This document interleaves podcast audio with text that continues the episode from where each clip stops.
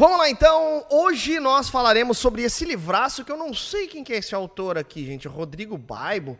Rodrigo Bible. Bible. Aliás, uma curiosidade, o meu podcast era para ser Biblecast. Olha só. Só que já tinha, já tinha ah, o Biblecast. o Bible quando- de Bíblia daí no Isso, caso. justamente. Ah, Rodrigo Bible. Bible, isso. Bibles. Aí, pô, Bible Project, aliás, é um baita canal no YouTube, pra quem É não conhece, muito bom. Bible Com Project. muito criptomoedas. Olha, então, era.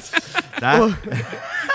Ó, aqui, aqui É. hoje tem um, um- um país interessante no, no, no chat, eu só queria comentar que é da, de Angola. Angola, eu vi. Luanda, tá nos acompanhando. Eu Olha que interessante, eu nunca tinha visto. Mas na Angola falam português, né? É. Que legal, cara, que Angola. Tem- legal. tem muitos Muito bom. Obrigado angolanos. pela audiência aí, os angolanos. Temos, muito temos legal. muitos angolanos aqui em Santa Catarina, estudando, mesmo. fazendo Verdade, faculdade, verdade, congregando. verdade. Então, um abraço pro Orlando, se tiver nos Orlando assistindo. Golonda. Isso. Abração. E é isso? Gente, Hum. mas hoje então, é, Rodrigo Bibo, esse livro aqui é O Deus que Destrói Sonhos. Aí você Isso. olha pro livro, uma capa é um- um sorvete caidinho e tal. Eu já quero que tu fale já também sobre essa capa aqui. Qual que é a ideia? A capa comunica a mensagem do livro? A capa comunica a mensagem do livro. Afinal, só quem já teve um sorvete derrubado no chão é, sabe da frustração que é você ter pago mais de 15 reais em duas bolas Nossa. num cascão, brincadeira. é? Hagendaz? Hagendaz, Hagendaz. Ah, sorvete tá. da capa é, É, Hagendaz. Mas daí 15 reais. Mas eu é acho que, a, na- acho que o maior, Paris. a maior perda dessa capa aqui é o sorvete ter ido no tênis. É Aí o dá trabalho pra Justamente, limpar. que no É, caso é um Vans, né? Não, mas é isso, é a capa da, é a ideia da frustração, né? Uhum. E aí você pensar que Deus pode ser aquele que deu tapa no seu sorvete. A gente não consegue imaginar, a teologia moderna, ela não consegue imaginar um Deus que pode frustrar sonhos, um Deus que pode realmente nos causar algum tipo de dano emocional. Uhum. Porque a gente cria muito um Deus à nossa imagem e semelhança e um Deus que está aqui, né, para me prover de tudo que eu preciso. Então, na mentalidade evangélica moderna, é muito difícil você é, pensar num Deus. Inclusive, essa capa ela é muito interessante e eu fiquei feliz que a editora topou esse título e, no caso, propôs. Isso aí foi uma proposta da editora, inclusive, né, dos designers da editora e tal. Porque muita gente olha para a capa e faz cara feia, tipo, meu, tipo, crianças, né? Mas como assim, mãe? Deus destrói sonho, nossa. É, ou pessoas que passam assim, nossa, nada a ver, o meu Deus é um Deus que realiza sonhos. Porque eu vou, eu me alegro no Senhor, a Bíblia diz, né? É, satisfa- alegre-te no Senhor e Ele satisfará os desejos do teu coração. Então, nada a ver esse título. Então, isso é muito legal, porque as pessoas realmente têm essa concepção de versículos né, isolados e que as levam Pois a é. crer que Deus é aquele cara que está ali para atender os seus pedidos e desejos, porque a Bíblia diz, né? Afinal, a Bíblia diz que se a gente se alegrar no Senhor, a gente vai ter os nossos desejos do coração atendido. Pedi, pedi, dar-se-vos-á, buscai e achareis. Tudo que pedirem em meu nome, né? Vai falar no Evangelho de João, tudo que pedirem em meu nome eu vos darei. Então as pessoas isolam esses versículos. Aliado a essa necessidade que a gente tem de querer ser feliz, Deus se torna um prato cheio. Olha só. Então é isso, esse foi o Na Mesa de hoje. Bibo, é, tu já, já trabalhou um pouco do que o livro, a tese do livro, né? Com Isso. essa tua, essa tua introdução falando sobre a capa, que comunica bem a mensagem do livro. Mas nós estamos falando aqui sobre uma teologia da prosperidade, que tu fala sobre teologia da prosperidade afetiva. Afetiva. Isso. Até é, é, nós falamos esses dias sobre alguns desvios, né? E, e o desvirtuar da mensagem da graça na semana passada com o livro do Pastor Lipão, Na Doçura da Graça, e que o Pastor Lipão usa a mensagem da graça para combater Gálatas, que combate a lei, para combater a, a uma falsa teologia que é a hipergraça, que é uma ideia equivocada sobre a graça, né? E agora o Bibo aqui ele está falando sobre a teologia da prosperidade, mas não só a teologia da prosperidade, é isso? Tem mais uma coisa envolvida, prosper- pro- teologia da prosperidade o quê? Afetiva. Afetiva. O que, que é isso, Bibo? Que é o da Xuxa ali que você coloca? Não, Não, de certa forma, né, a Teologia teologia da da, Xuxa, Xuxa, ela é, tudo que eu quiser, o cara lá de cima vai me dar, né? A teo, que eu chamo de teologia da isso, né? Xuxa. Aliás, é de uma amiga minha, se De uma puder amiga, colocar o... o- o- Coloca o VT lá O no VT Bial. aí. Pra quem não sabe, eu fui no programa do Bial, foi muito legal, dei uma entrevista lá no Conversa com o Bial e foi muito legal. Mas enfim, por exemplo, na década de 80, né? Vamos, tu já era crente, né, pastor? Não, tu não era nem nascido, Eu né, nasci em 89. Nasceu em 80... Cara, tu nasceu em 89? Nossa, que milênio. Brincadeira. não, mas enfim, na Aqui, década... ó, o Geis nasceu... 95. Sério? Meu Deus, que criança, Não, cara. pergunta pro Alex, então, da técnica. Não, Alex então. 2002. 2002. Cara, é estranho ver alguém que nasceu em 2000 e alguma coisa. Cara, o, o Zay nasceu em 2012. Nossa, Cara, mano, olha, é, sobreviveu ao fim do mundo. fim do Zay foi a comemoração porque o mundo não acabou, tá ligado? Enfim. Doido, né? Mas olha aqui, ó, então assim, na- mas na década de 80, o que, que as pessoas queriam? Muito dinheiro. Então, né, crise econômica, então você quer dinheiro. E aí as pessoas criam a teologia da prosperidade. Aliás, fica Que uma aí era relacionada realmente a bens Dinheiro. materiais. Deus é aquele que vai te abençoar, vai abençoar a tua empresa. Enfim, aquela ideia de que Deus está aqui para te abençoar, então você faz campanha, você faz uma série de coisas. Então, na década de 80 e 90, era muito forte isso. A gente teve ali um intervalo com teologia da batalha espiritual, né, que foi muito forte também, enfim. E a gente tem, a partir dos anos 2000, uma outra necessidade. Então, eu não quero só dinheiro. Eu percebi que eu tenho dinheiro, mas o dinheiro não é suficiente. O que eu quero? Eu quero felicidade. Então, a- existe uma carência, as pessoas nem querem mais tanto dinheiro, elas se contentam com pouco. Existe toda uma campanha, as pessoas estão Querem em aceitação. busca aceitação. As pessoas querem isso, elas querem aceitação, elas querem felicidade. Então nós vivemos uma era de carência afetiva. As pessoas querem ser felizes. Então, OK. Pô, mas Deus não dava dinheiro? Não, Deus agora é o que dá felicidade.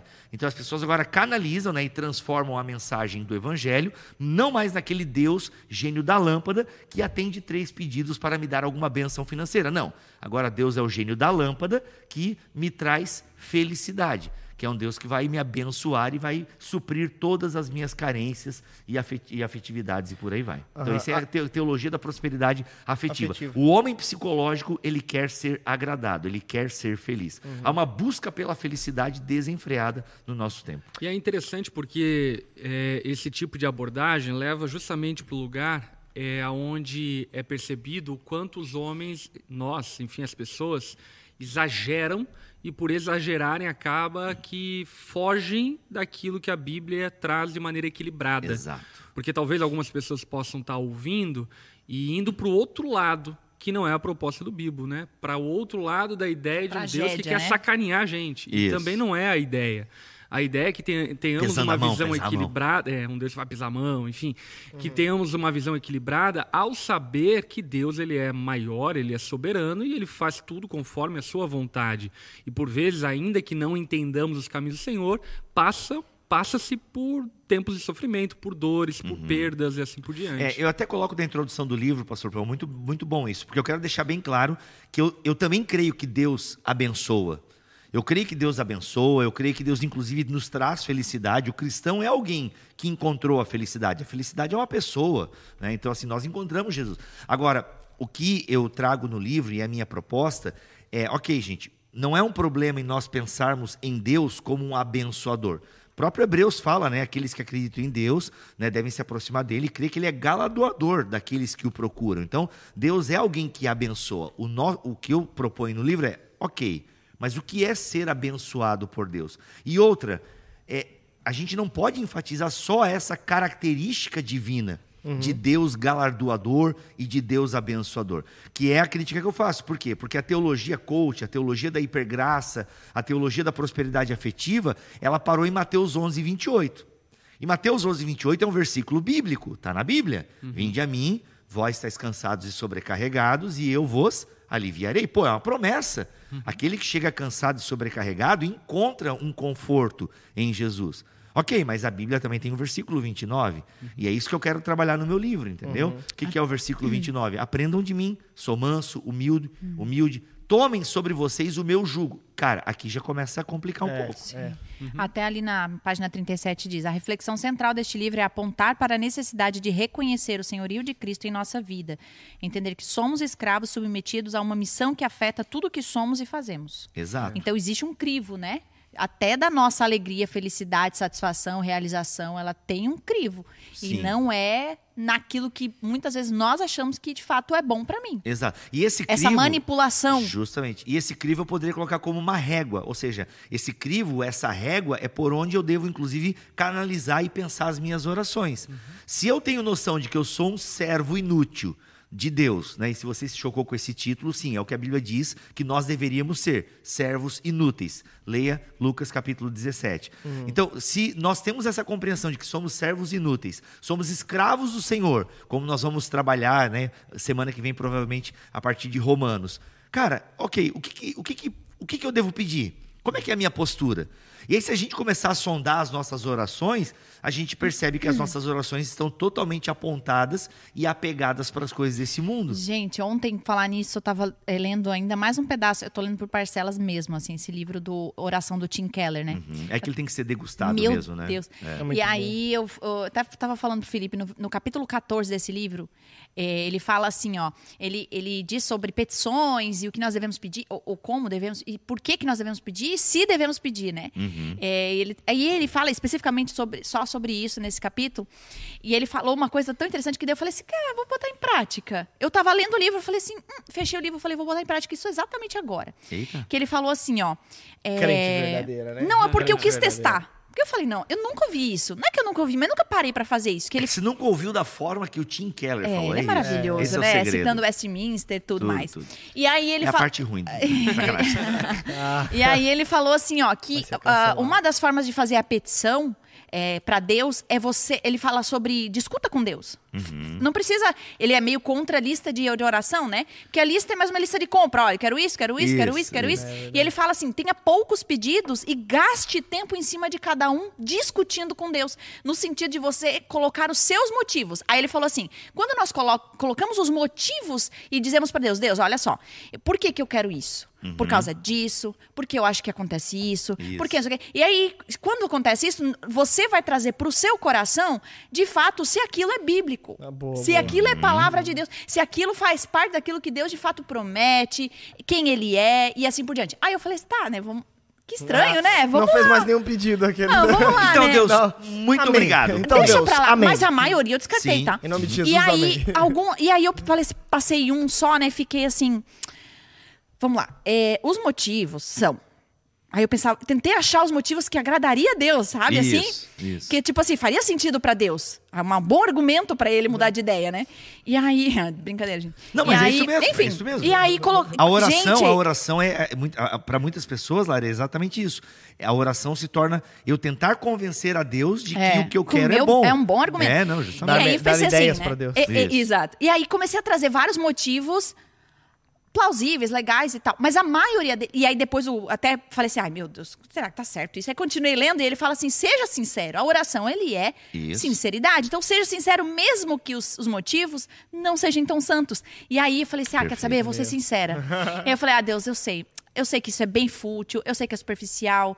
Mas, poxa, eu queria tanto por causa disso, disso, disso, disso. Depois eu, eu comecei a chorar. Eu falei, ai, Deus, desculpa, eu sou muito fútil. Eu só queria um mega hair. ai, Deus, eu Ah, para a tua glória.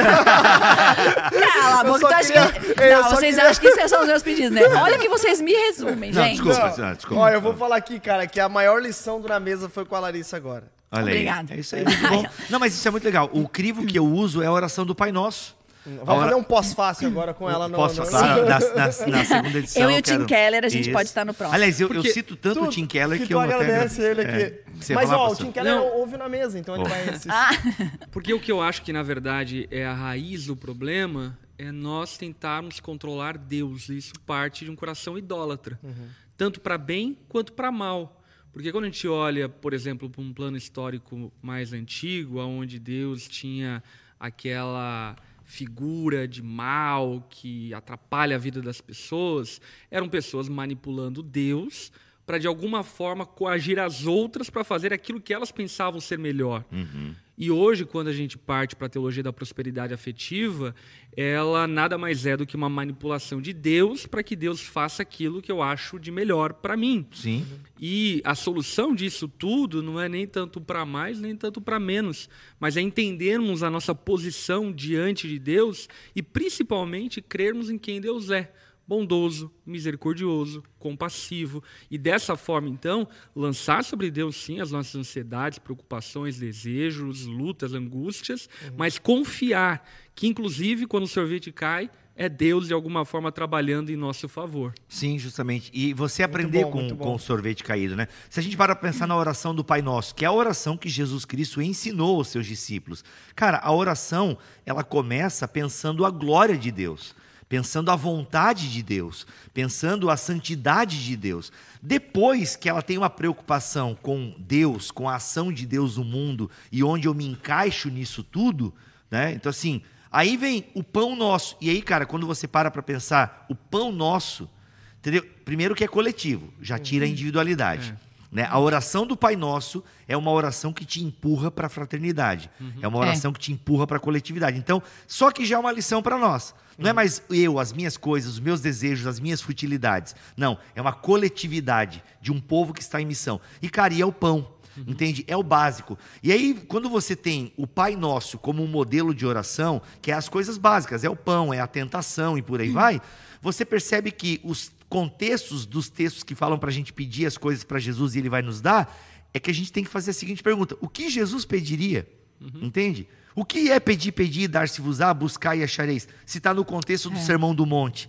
Cara, então a gente pede o quê? A gente pede a justiça de Deus. Sim. A gente pede para que a santidade de Deus se, se, se promova, seja promovida. É. Entende? Então, assim, é. É. isso. É buscar a Deus, pedir a Deus, é orar o que Jesus oraria. E é Sim. isso que a gente às vezes não tem Ô, Bibo, noção. e a oração de Jesus no Getsemane? Como tu interpreta a oração é, é tão humana de Jesus no Getsemane? Cara, e é maravilhosa. Primeiro, no Gets- e- ele coloca, né? Ele, ele, ele coloca... não é respondido. Ele não fala. é respondido, já começa ali. é, e ele coloca, ele é sincero, como Paulo nos orienta a ser. Ele, ele coloca a vontade dele para Deus. É. Só que o final da oração é a, Sim. é, tipo, é a grande lição. Olha, mas não seja como eu quero, e sim como tu queres. Até- E aí, só um rapidão, Não, a oração sacerdotal de Jesus. Cara, Jesus ora dois ou três versículos por ele, o capítulo inteiro, que eu não sei quantos versículos tem, é orando pelos discípulos, os que estavam ali presentes com ele, aqueles que viriam. e aqueles que viriam. Então, assim, cara, Paulo fala: por esse motivo me coloco de joelhos.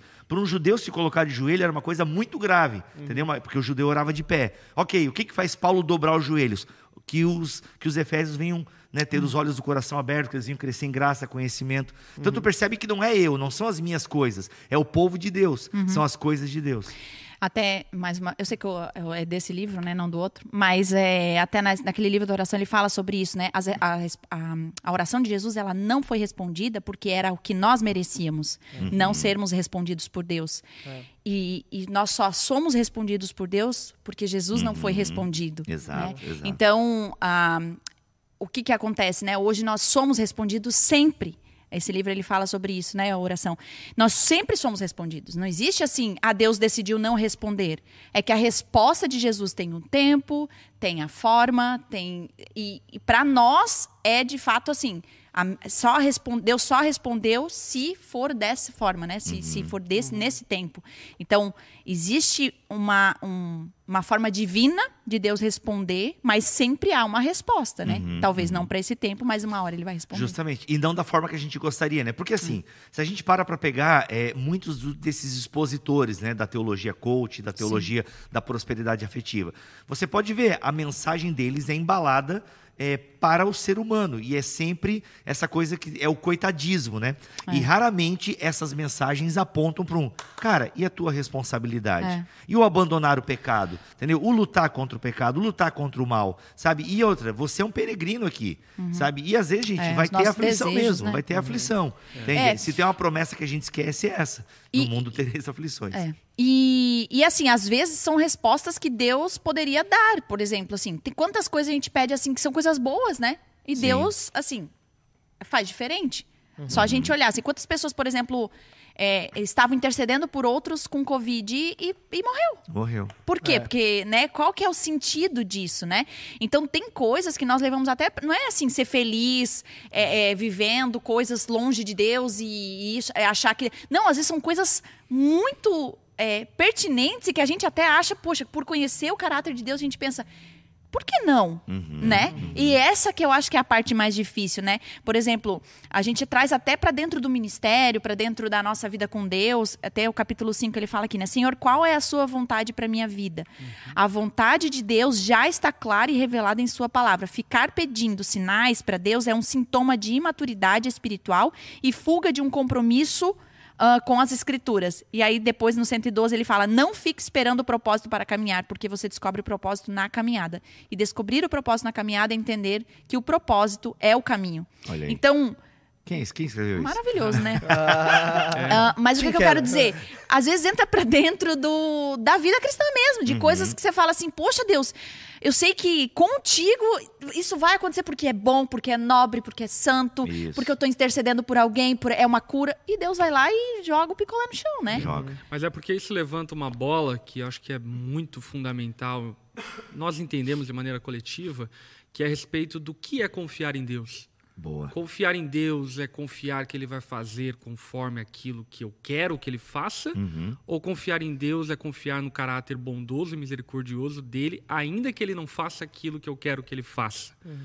E isso precisa ser respondido porque aqueles que confiam no Senhor são como os montes de Sião que não podem não ser se abalados. Balam, mas permanece para sempre. E é como a parábola que Jesus conta a respeito da casa construída sobre a rocha e sobre o terreno arenoso. Né, As tempestades vêm, os ventos se levantam, aquilo que nós desejamos muitas vezes não é atendido, não é correspondido, mas nós vamos chegar ao destino que Deus traçou para nós chegarmos.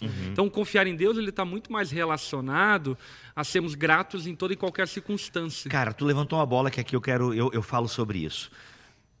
Vamos para pensar. Confiar em Deus é confiar que Deus está agindo no mundo e convidou a igreja para fazer parte dessa missão. E nós somos igreja. E você que está nos assistindo é igreja. Nós aqui somos igreja. E se, no plano de Deus, você foi chamado para ser um peão? Você não é rainha, você não é rei, você não é cavalo, você não é bispo, e eu não lembro mais as peças do tabuleiro. Mas você enfim. não é cauda, você é cabeça. Então, e se você, e se nesse plano de A Deus você é só mais um, importante, mas você nunca vai ser famoso. Às vezes você pode olhar, né, para o nosso ministério e você, poxa, eu quero ser como eles, eu quero ter essa notoriedade. Não, talvez você não tenha notoriedade. E aí vai ser uma grande frustração, porque a gente, as, a gente, as pessoas criam esse ideal, eu quero ser como tal, e não, talvez você tenha uma rede social que não bombe, talvez você não seja conhecido entre os homens. Agora, se você confia em Deus, o seu nome será conhecido no céu, isso é a coisa mais importante, e você vai assumir que o seu lugar no plano que Deus está fazendo é alguém que não vai ser famoso e você vai continuar no anonimato. E aí eu te encorajo a ler Romanos capítulo 16. Pessoas que nós não sabemos quem são, mas foram importantes em sua igreja local, ao ponto de Paulo as nomear no final do, do seu livro. Então, talvez você seja essa pessoa. Talvez você sempre continue servindo no estacionamento, mas talvez lá no seu coração você tinha vontade de ser um pregador. Mas você já uma vez arriscou, pregou mal, não tem, né, não consegue decorar os versículos e tal. E, pô, mas você é um bom manobrista de estacionamento de igreja. Aliás, os da onda que são muito bons. E talvez você seja sempre esse cara. E você, mas seja um bom marido, seja um bom funcionário, Fiel. um bom voluntário, seja fiel naquilo que Deus te chamou. Por quê? Porque a teologia da prosperidade afetiva, ela promete isso. Ela promete os palcos. Cara, é, tem um, um cara que todos nós aqui seguimos, que a gente conhece ele, é impressionante. A cada dois dias é umas mensagens assim de motivação que fala, mano, como é que ele fala isso e não tem vergonha assim? Porque é todo mundo se dando bem, é todo mundo vai prosperar, é todo mundo vai surfar, é, todo mundo, entendeu? Cara, assim, mano, as pessoas não se tocam, velho, que isso é uma mensagem fútil, que é uma mensagem que não vai se cumprir. Talvez você vá morrer pobre, entendeu? Cara, é impressionante, isso me E deixa eu até acho nervoso. que o- o- a parábola dos talentos, ela nos ajuda muito em Perfeito, relação a perfeito. isso, né?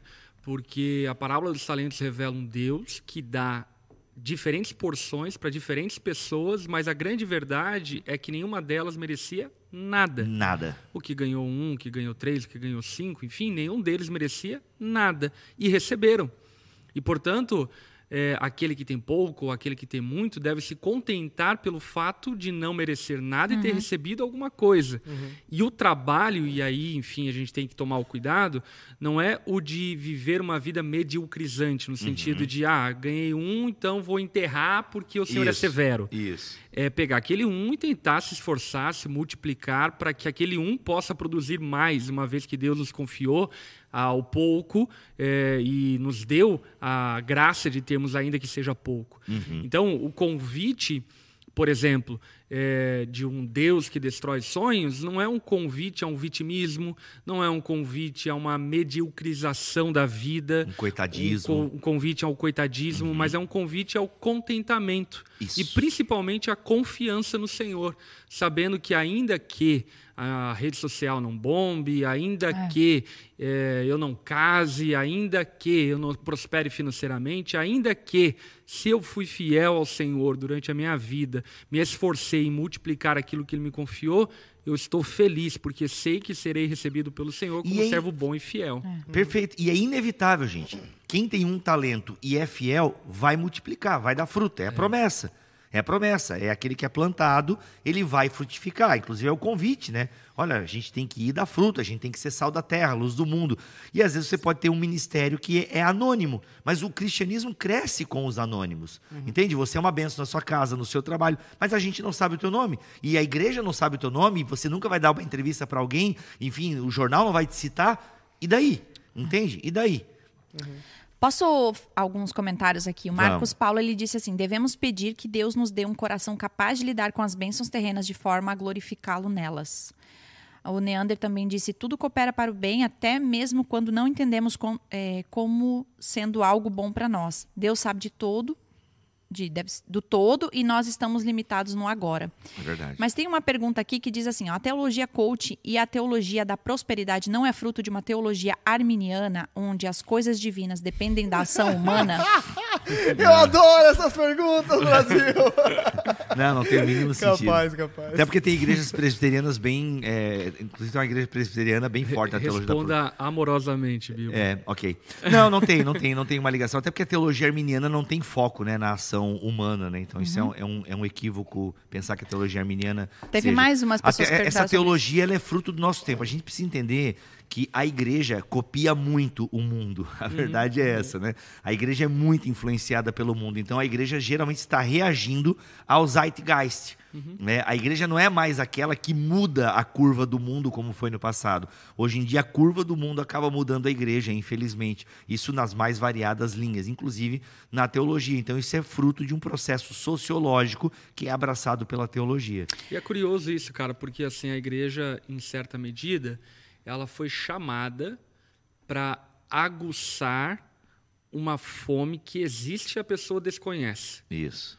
E por vezes a igreja hoje ela age como alguém que quer suprir uma fome que a Bíblia diz que nós não deveríamos buscar suprir. Cara, perfeito. Não, fala isso de novo agora. Fala, porque é, é- essa aí é a chave.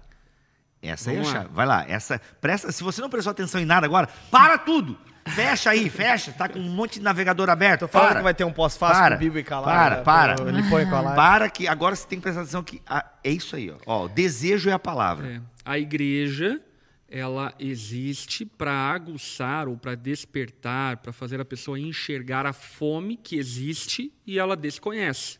E ela não sabe qual é. E não para atender às fomes aparentes e superficiais que por vezes as pessoas acham que tem. Porque no fundo, aquilo que nós entendemos a partir da palavra de Deus é que o homem não tem fome de bens, o homem não tem fome de casamento, não tem fome de família, ainda que todas essas coisas sejam até boas em alguns casos. Mas a fome real que a gente tem é do pão da vida e da água da vida, que é Perfeito. Jesus. É. É, ca- é, gente, é isso. Por quê? Porque, por exemplo, hoje em dia se fala muito em ambição, em ter, em construir e ser. Você vai ser, você vai crescer, trabalha enquanto eles dormem e não sei o quê, e papapá. Cara, a ambição, a verdade bíblica é que ela não é bem vista. Entendeu? A, a ambição não é uma coisa. Por quê? Porque a ambição é dominada pelos desejos deste mundo. Sonhar, nunca desistir, ter fé, pois fácil não é, nem, Nem vai, vai ser. ser. Tentar, Tentar. até se esgotar suas forças. Você viu, você viu o meme que eu postei hoje? Não, não vi. Hoje Esse aqui, eu... ó. Ah. Pronto. Casado disse: Só quero ser feliz. Deus respondeu: Você me disse que só queria casar. Escolha o que é casar ou quer ser feliz. tá, deixa eu fazer uma pergunta aqui do Alex. Ele disse assim: como entender que Deus não quis aquilo que eu pedi? Oi? Como entender, Entender. que Deus não quis aquilo que eu pedi? Que você é pecador. Só- Cara, só é o assim. seguinte, é, o John Wesley fala uma coisa muito interessante. Os seus desejos precisam estarem alinhados com os desejos de Deus, de última análise. Então, assim, aquilo que não é digno ser desejado, porque é, é o exercício do Tim Keller. Já sei de onde o Tim Keller tirou, hein? Tim Keller tirou de John Wesley. Agora lembrei. O, o, o, o, o- não, o, o John Wesley, ele fala sobre isso comentando o Pai Nosso. Cara, os nossos desejos, ou seja, penere os seus desejos. Deus desejaria isso que você está desejando? Isso que você está desejando encontra, é, é, é, coaduna com a Bíblia Sagrada? E aí é o seguinte, para você saber se Deus quer ou não, se Deus quer ou não, tem que conhecer o que Deus deseja, o que Deus ordenou em sua palavra. E aí eu vou dizer para vocês, gente, quanto mais a gente lê a Bíblia, Uhum. quanto mais a gente anda com crente, mais nós percebemos que a gente se desvia do caminho com Meu, muita doido. facilidade. Eu tava vindo para cá e pensando assim, poxa, né? A gente adora malhar o pau em Isaú. Pô, Isaú? Isaú, o irmão de Jacó. Isaú. Pô, Isaú. o cara trocou, né, a, a primogenitura por um prato, Prato de de lentilha. lentilha. Cara, mas esse texto, ele tá, a mensagem desse texto é justamente essa. Vocês trocam a eternidade por, Por coisas, coisas desse inúteis, mundo. né? Entendeu? Você, você troca As um- bênçãos as bênçãos eternas. eternas por um prato de lentilha. Então somos todos Esaú. Baita entende? reflexão depois de comer apenas um lanche de frango. de Justamente. laranja. Não, mas, ah, cara, assim, eu, eu- quando eu estava estudando o Pai Nosso, assim, de fato, dá umas crises na gente, né? Porque Dá. a gente tem um estilo de vida que, de alguma forma, já não é nem tão sustentável assim, em termos né, ecológicos, enfim, isso é uma outra discussão. Mas a gente quer ter, ter os confortos desse mundo e aí a gente se confunde. Mas Deus não é contra o conforto desse mundo também. Então a gente. E aí balancear isso no nosso coração, sabe? De você. Eu sempre uso a seguinte régua, tá? Se eu estou sendo abençoado, eu preciso abençoar. Eu penso muito isso, assim, porque senão eu sou igual o ímpio. Entende? Eu sou apegado às coisas. Então, se eu não repartir. Repartilho, tá certo essa palavra? Repartir. É, se eu não. Se, eu- se eu não Ou repartilho é mais legal. né? Vou inventar a palavra, igual você. Se eu- sabe, se eu não compartilho o que eu tenho, sabe? Então, assim. Repartilho. eh, eh, Pô, não faz sentido. Não faz sentido você ser abençoado se você não abençoa. Não Tem uma faz pergunta sentido. da Mônica que é assim, ó. Então, eu sendo dizimista, ofertante e orar, agradecer e seguro e seguro, como diz a Bíblia, eu não vou prosperar e vou continuar pobre mendigando a vida inteira? Nossa, então, olha a Pronto, compreensão. tava demorando. É, como é o nome dela? Mônica. Mônica, eu te faço um convite. Assista a pregação dessa última semana aqui na Onda Dura, domingo à noite, que a gente pregou sobre dinheiro, igreja, reino legal, e assim por diante. E creio que vai ser de grande ajuda e auxílio para você. Mas, em termos objetivos, acho que você está confundindo as coisas. Uhum. Porque a grande verdade demonstrada nas Escrituras do Novo Testamento é que os nossos atos de adoração, os nossos atos de serviço ao Senhor, que incluem as ofertas, que incluem a parte desse mal que talvez você se comprometeu a entregar na igreja, é, não é sobre nós comprarmos a bênção de Deus, mas é sobre o fato de reconhecermos que já fomos abençoados com bênçãos eternas e espirituais, como, por exemplo, a salvação, a graça, o amor, a filiação, a adoção, a justificação e tantas outras bênçãos incomensuráveis que jamais poderiam ser pagas através de qualquer ato de bondade, serviço da nossa parte. Inclusive, quando nós ofertamos na casa do Senhor e que é algo que devemos fazer, nós não estamos dando a Deus algo que ele já não tenha. A gente só está devolvendo a financiamento, ele aquilo que ele já nos deu. Apesar de, obviamente, vale a pena fazer essa pontuação, que existe sim bênção que Deus atribui, por exemplo, ao ato de ofertar, e Paulo vai falar sobre isso em 1 Coríntios no capítulo 9, é, mas que partem de um coração sincero ao ofertar. Por exemplo, se a oferta já parte de um pressuposto barganhoso, certamente Deus, que sonda os nossos corações e nos conhece profundamente, não há de nos abençoar a partir dessa tentativa de coagi-lo a nos abençoar. Portanto, a oferta ela precisa partir de um coração voluntário e feito de boa vontade, ok? Deixa eu fazer um- uma, uma- tentar resumir aqui. Tem algumas Sim, pode pessoas. fazer lá. tem eu ia fazer igual. Tadinha da Lara, ela, ela, ela pede, né? Que o pessoal cortou muito ela ao longo da vida. Hoje ela, ela tá mandando um meme essa semana no nosso grupo lá, que o pessoal não deixa ela um ursinho de costa, Ursinho não de falo mais.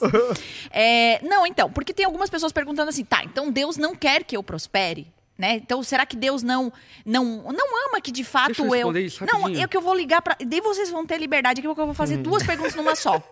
Uma é: será que Deus de fato ama que eu prospere, isso é uma coisa então que eu deveria pedir? Por exemplo, Deus me abençoe, me, me sei lá, me enche de coisas que eu tô querendo aqui e tal. É, isso é, é errado eu querer, porque Deus não quer que somos abençoados.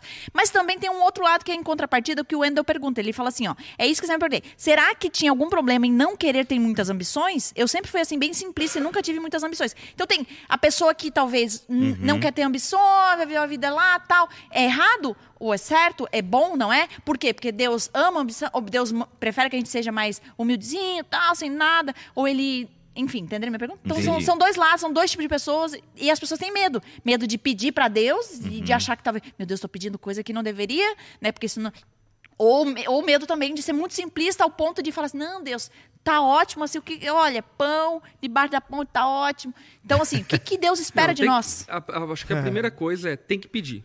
Ponto. Tem que pedir, coloque teu coração diante de Deus. Uh, o máximo que vai acontecer é você perder tempo e Deus não vai responder conforme a tua vontade. Mas a gente precisa colocar o nosso coração, ansiedades, preocupações diante de Deus, até porque na oração não é somente o efeito de Deus cumprir aquilo que pedimos, mas também o efeito de Ele transformar o nosso coração Exato. enquanto nós oramos. A oração não muda Deus, né? a oração muda o coração uhum. de quem ora. Exatamente. E aí eu complemento a tua fala, pastor Lipão, dizendo o seguinte: tem que pedir, isso é fato, tem que pedir. Agora, quanto mais eu leio a Bíblia, é. quanto mais eu me aproximo, quanto mais eu sou discipulado, quanto mais eu caminho com a igreja, a minha oração vai mudando. É. Inevitavelmente a minha oração vai mudando. O que eu costumo falar em relação a isso é o quê? Por exemplo, tem muita gente que pede para que Deus abra o mar vermelho, é. mas não tem um milhão de escravos atrás para libertar. tá abrindo então, para quê? Está indo bem devagarzinho. a grande questão é o quê? Para que, que você está pedindo? Uhum. Para que, que você quer mais? Por que, que você quer uhum. é, bênção financeira, por exemplo? E o que nós vamos encontrar nesse exame profundo das nossas vontades e assim por diante, é muitas vezes egoísmo, é, uma, uma vaidade desenfreada, um exibicionismo, inveja, inveja vanglória, uhum. e não é, um desejo honesto e sincero de glorificar ao Senhor. Uhum. Então, nós precisamos mergulhar fundo é, nesse exame dos nossos desejos e assim por diante, e perceber que muitos deles, como diria o Charles Spurgeon, né, existe pecado na nossa santidade. Em muitos atos, aparentemente, de santidade, existe uhum. pecado, existe depravação, desejos espúrios. Deixa eu complementar daí a outra pergunta, porque eu sou essa pessoa de muitas, assim, poucas ambições. Eu lembro quando eu, a gente, eu e a Xanda casamos, meu, ó, se a gente né, ter uma casinha, um planinho de saúde, show de bola. E... A gente era assim, tipo.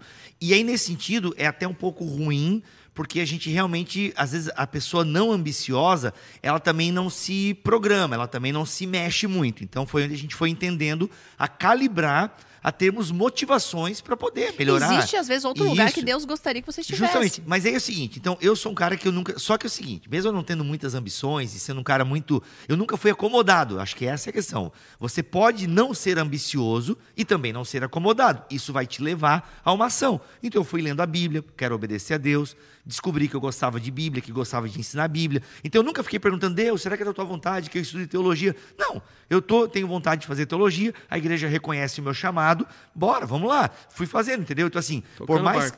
Por exemplo, o pessoal, é, ano passado alguém me mandou que no BTcast de número 4, isso em 2000 e, é, do final de 2011, eu falo assim no BTcast. Poxa, olha, se um dia, eu lá começando meu podcast com 70 ouvintes, né? E eu comecei, eu tinha ambição de ser alguma coisa grande? Não, mas eu queria ensinar o máximo de pessoas possíveis. E aí nesse podcast eu falo, poxa, se um dia, né, eu puder viver do podcast, se um dia, né, as editoras patrocinarem, pô, seria tão legal. OK. Aquilo não ficou consumindo o meu coração. É um desejo que eu tinha e eu esqueci aquilo e segui o barco fazendo o quê? Trabalhando, obedecendo ao Senhor, servindo a igreja e por aí foi. Multiplicando os talentos. Multi justamente. E o que aconteceu? Quando eu, quando eu já estava vivendo essa loucura que é o Bibotal, que tal, tal, tal, essa, essa ouvinte me mandou, cara, tu está vivendo o teu sonho, tu sabia disso? Eu, como assim? Porque agora já estou pensando em outras coisas, né? Deus Aí, não destruiu o teu sonho. Deus não destruiu o meu sonho. Destruiu Mas- outros, né? Mas esse é o ponto, É que entendeu? a ambição ela tem a ver com o coração e não de fato com as coisas que você tem, exa- né? Isso aí, isso aí. Porque você pode ser uma pessoa que tem muita coisa, mas porque foi vivendo aquilo que, que estava disponível e não porque de fato o teu coração cons- era consumido deixa pelas eu, E é coisas. deixa eu grato, fazer aqui e um é jabá grato, pro e é livro grato. do, do Bibo, né? Ah. E, e isso aqui está muito relacionado com isso daqui, ó. Se quando Deus destrói os meus sonhos, eu blasfemo, eu fico mal, eu desisto, eu abandono, eu nego a fé, na verdade o que evidencia é que eu nunca quis o que quis em Sim. nome de Deus, mas só em nome de mim mesmo. Perfeito, é, isso aí. É isso aí. Tem um comentário aqui da, da Kate, ela diz assim: acho que mesmo se Deus explicasse o porquê não dá, não dá as coisas que pedimos, não entenderíamos. Igual quando uma mãe explica o porquê não e a criança não entende, só vivendo para aprender. É verdade. E a- E a mãe sabe, né? Mas a criança é perfeita. Acho que é um, é um bom exemplo. É um bom Porque no exemplo. fim das contas, não é que a gente quer resposta, a gente quer uma resposta que nos agrade. E Esse que é pra ponto. gente poder também. Eu falo isso pro Zion. O Zion fala assim: falo, mãe, posso usar teu celular? Não. Mas por quê? Eu falo, tu quer saber o porquê? Porque tu quer dar uma boa argumentação pra eu mudar de ideia? Dele.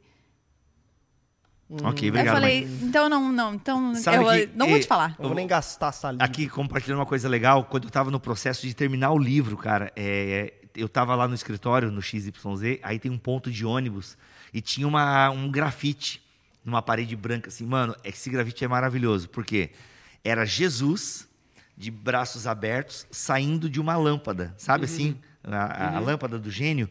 E aí Jesus, como se fosse um gênio da lâmpada, Caramba! exatamente, e estava escrito o versículo, né? É uma, uma modificação do Salmo 37,4. Caminhe com Jesus e ele satisfará os desejos do teu coração. Hum, Vai nessa. Caraca. Justamente, mas é Vai lá ver. Eu achei interessante, eu achei interessante porque Aí os crentes tudo frustrado tirando uma selfie na frente, né? Isso. Não deu. É. Não, mas é porque as pessoas realmente têm o início essa de um sonho foi destruído. foi destruído. As pessoas têm essa, essa compreensão E o realmente. que é curioso é que provavelmente o grafiteiro foi muito bem intencionado. né? Foi. Foi. E esse é o ponto, cara. E até mesmo os pregadores coach e tal, eu não digo que eles são mau caráteres, entendeu? Eles são frutos do tempo e talvez É. não se dão conta disso, entendeu? Que são mensagens que no fundo elas só dão uma massageada, mas elas não tocam a raiz do problema. né? Então, Mas é, entra aquele, aquela velha questão, até mesmo que paira ali na questão da contextualização, né? Até que ponto é, a Bíblia que tem que ler o nosso tempo ou o tempo ler a Bíblia, né? Uhum. Essa questão de, de entendermos a imutabilidade das Escrituras, ainda que ela tenha uma aplicação temporal, tenha uma aplicação no tempo que vivemos. Uhum. E muitas vezes nesse esforço de tentar é, ler o tempo e às vezes até um esforço muito genuíno, puro, de querer agradar a Deus, enfim, você acaba distorcendo aquilo que é imutável nas escrituras, né? uhum, é isso. Perfeito. Ah, por fim, terminamos. Jesus morreu para nos fazer feliz? Na eternidade, sim. Aí, ó, perfeito. Não é sobre as coisas daqui. Aleluia. É, fechou? É não, a isso? Bíblia não é sobre as, é, assim, eu acho que a minha, minha participação encerra dizendo que a Bíblia não é sobre as minhas dores. Por mais genuínas que elas sejam. Né? A Bíblia não é sobre as minhas dores. A gente precisa entender, a, a- a- sabe, a causalidade. A gente precisa entender que a vida vai ter altos e baixos. E como é que você vai explicar para alguém que o marido morreu? Tá, tipo, o marido morreu? Ah, como é que você vai explicar que ah, a mulher morreu? Né? A gente viveu isso na Covid. De repente, crianças perdendo pai e mãe numa lambada só. É. Entende? Então, assim, a vida ela tem momentos que são muito cruéis. Agora, Deus passou pelo momento mais cruel de todos, que foi entregar o seu próprio filho. O filho passou pelo momento cruel de, de uma ausência da comunhão com o pai. Então, nosso Deus entende o sofrimento e se submeteu a esse sofrimento. Por que, que nós não nos submeteríamos? Acontece que a gente não vai ter explicação para muitas coisas. Agora, a gente tem que abraçar o mistério e na confiança de que estaremos com ele na Mas eternidade. vou dizer uma coisa, tem, tem também, acho que daí se estenderia, mas a gente só queria lançar essa mesmo. Mas assim, eh, tem coisas também que a gente vive aqui, não foi porque Deus moveu a palha, foi porque a gente plantou. Total, não. né? Causa e efeito então tem total. coisas que você fala assim, poxa, eh, fiz tudo errado, depois vem botar na conta de Deus, Ah, não, porque é Deus não pior cuida ainda, de né? mim, porque Deus não, me Não. abençoa, porque olha só que tipo de Deus é esse e tal. E se você olhar pra trás, foram escolhas, foram decisões, foram, Tudo, né? tudo. Então assim, eh, também existe o a, a plantio, né? Que a gente tá plantando o tempo todo. Mesmo que a gente não tá Com fazendo certeza. nada, a gente tá plantando. Sem sombra de dúvida, sem sombra de dúvida, com certeza. Uhum. É isso. Qual é o, o- o versículo mais trágico da Bíblia, Bibo? Sai daí, ô Pedro Bial. Como é que é o, ver- o versículo mais trágico? Qual que ele citou e qual Ele que citou Eclesiastes, né? Dessa Eclesiastes. causalidade da vida, e eu citei João 3,16, que é um Eita, Deus que se glória. submete à sua criação e morre por pessoas como eu e você. Demais. Perfeito. Agora eu vou dar uma outra indicação aqui. No final de semana nós pregamos sobre o Deus das É tempestades, verdade. que eu acho que faz muito sentido Vai com o que a gente está semana na falando. na- na- no YouTube, aliás. É verdade. Muito que é bom. um, por exemplo, os discípulos enfrentando uma tempestade, com Jesus no barco, se desesperando, tendo afirmações como Na vamos morrer. vontade de Deus, ou como alguns diriam, no centro da No vontade. centro, centro da da vontade, vontade de de Deus. Porque é Jesus que conduz eles para o, para o Mar da Galileia. Para o Mar da Galileia, perfeito. Aí então lá no meio começa a bater o, o- o vento e tal, tudo mais. Por quê? Aí eu faço comparativo do Tim Keller da Cruz do Rei, Sim, com que Jonas. é o, o, o- a, a maior das tempestades que ele já nos livrou foi a morte eterna. É eu acho aí. que é a partir disso que nós vivemos, né? A Não, e tu colocou um Twitter resposta. muito legal, que, como eu vejo sempre a pregação no domingo, é a primeira lambada que tu dá. E aí acho que a de quarta-feira tu já dá uma refinada, e aí de sábado tá. pá, A de tá- sábado já é teologia coach. A, a de sábado Cansada, né? Só cansada. A de sábado, mas tu botou um Twitter muito legal, um ó. tweet muito legal. A promessa que temos não é que Jesus acalmará a tempestade, mas que o barco da nossa vida alcançará o destino estabelecido. Pronto, é isso aí. Quebrado ou não, a gente vai chegar lá. Cortes do Na Mesa! É. Aí, ó, vai, daí fala. Isso, é isso aí. Vai começar a cara. ter cortes do Na Mesa. Aliás, tem uma dica aqui pra nós, pra que as frases de efeitos de vocês vá para os quatro cantos deste Nossa. mundo, querido. Não cortar um outro. Por exemplo, o Bibo vai falar uma frase de efeito. Fala uma frase de efeito aí do teu livro. Todo mundo em silêncio, fala. Calma, eu não sei de cor, assim. Ah, Jesus não quer um fãs que não sei o que das suas palavras. Ele Isso. quer não sei o que da missão. vai. Isso, essa é boa, mas eu não tô achando agora. Mas, Bibo, o que, que Jesus quer então para os seus discípulos? Jesus Cristo morreu em meu lugar, não para que eu me sinta bem e seja salvo, mas para que eu seja salvo e servo. Uau! E sai no slow motion, tipo briga de Big Brother, entendeu? Nossa. Muito bom, muito bom. Enfim, gente. Você é muito artista, gente. Fechou? Fica, fica essa dica, procure aí no YouTube o Deus das Tempestades. É uma pregação Tá muito poderosa em relação a isso. Ó, E esse entendimento de que a presença das tempestades não significa a ausência de Deus. Muito Deus bom. está no meio das Mas a gente- tempestades e inclusive muitas vezes aparentemente no descontrole, dormindo, parece que não se importando conosco, mas ele está dormindo porque de fato o barco alcançará o destino. muito bom. O- E a, a fala dos discípulos, ela é muito isso, né? Você não se importa. É, É. uma oração até sincera pra Deus. Justamente, justamente. Gente, quem quiser adquirir o meu livro, você que é de Joinville, tem aqui na OD Store, ok? Isso. Que está aberto. Quais são os horários de funcionamento da de loja? segunda a sábado, a- das 3 às 11. A 23. Caraca, que, que horário das bacana, 15 às né? 23. E durante os cultos também. Olha aí, durante os cursos também. E se você não mora aqui em Joinville, você encontra na Amazon, Desculpa. na Shopee, enfim. O link da Amazon, inclusive, está sendo aqui colocado na descrição dessa live ou nos comentários.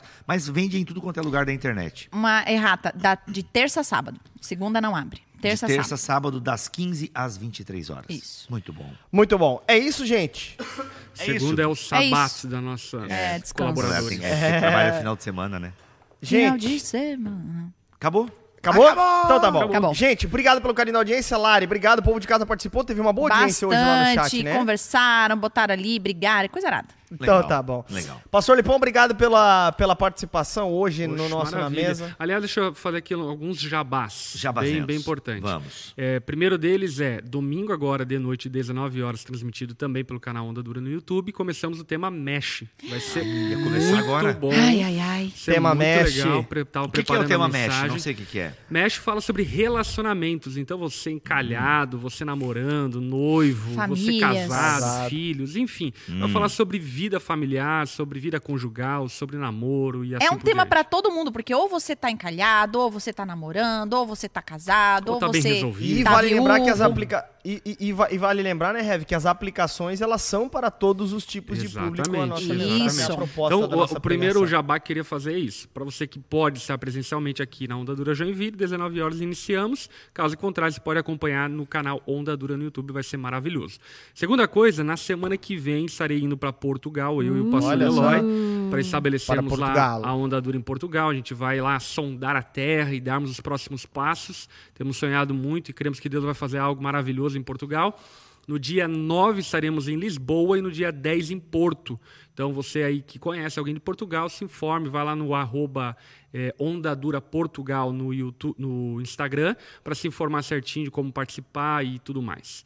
E o último jabá que eu queria fazer é dia 22. Dia 22 tem Worldwide. Worldwide, verdade. Dia 22 de World. outubro. Para é você isso, que não gente? sabe, mais pra frente a gente explica. Por enquanto fique Olha, com essa data. Worldwide. Dia 22 Arrasta de pra cima que no caminho eu te explico. Não é mais arrasta pra cima, né? Agora é link. Agora vamos é fazer, clica no gente. link, pô. Vamos lá, vamos fazer a foto pra Perdi, você. perdi de você vai dar um print, você vai dar um print e você vai colocar aí nos grupos. Galera, ouça esse podcast. Aí você coloca o link que você gosta. Aí você coloca o link Fechou. do YouTube, você coloca o link do Spotify. Onde você nos ouve, você vai agora tirar esse print pra você fazer aí uma propaganda do Na Mesa pra abençoar mais pessoas, né? São mais de 75 podcasts aqui do Na Mesa, então é muita É coisa verdade. boa pra galera ouvir. Vamos lá. Bora. Vamos lá? Print? Agora olhando pra câmera aí. Eu tô perdido, eu não sei É, como. eu também tô um pouco pra olho O pra- legal. Tá, vamos fazer de novo então. Agora olhando pra Lari. Olhando pra Lari. Vai lá, vai lá. Pra Lari. Lari. Aê. Aí, ó. Abaixa a câmera de casa. Ai, para, Bibo. para, Pera aí, pô. Agora lá pro Alex. Agora para o Brasil inteiro. Gente, obrigado. então. Rodrigo Bibo, não te agradeci, obrigado, tá? Gente, olha que Baita livro. que a gente tá vai pausado. o Baita link- livro, o baita link livro. aqui, Tem ó. até Tem. meu endosso no livro também. Tem ó. do Pastor Lipão aí, ó. E Vai vai, ter ter o o prefácio no segundo. Já, já Olha tô falando aqui ao vivo. maravilha. Aliás, aliás, Vai ter o aqui, link ó, aqui, brother. Spoiler: o primeiro livro que eu escrevi é O Deus que Destrói Sonhos. E o que eu estou começando a escrever É o Deus, que constrói sonhos. Quase. Não Olha, deu certo. maravilha. É quase. É o Deus que constrói um povo. Olha, Ó, muito bom. entendeu? O Tá. cara vai entrar numa trilogia insana aí, Exatamente. então E já o vendo. terceiro é o Deus que reforma a igreja. No coração de Jesus. Um abraço, gente. Beijos. Até Valeu, próxima valeu. semana. Tchau, tchau, gente.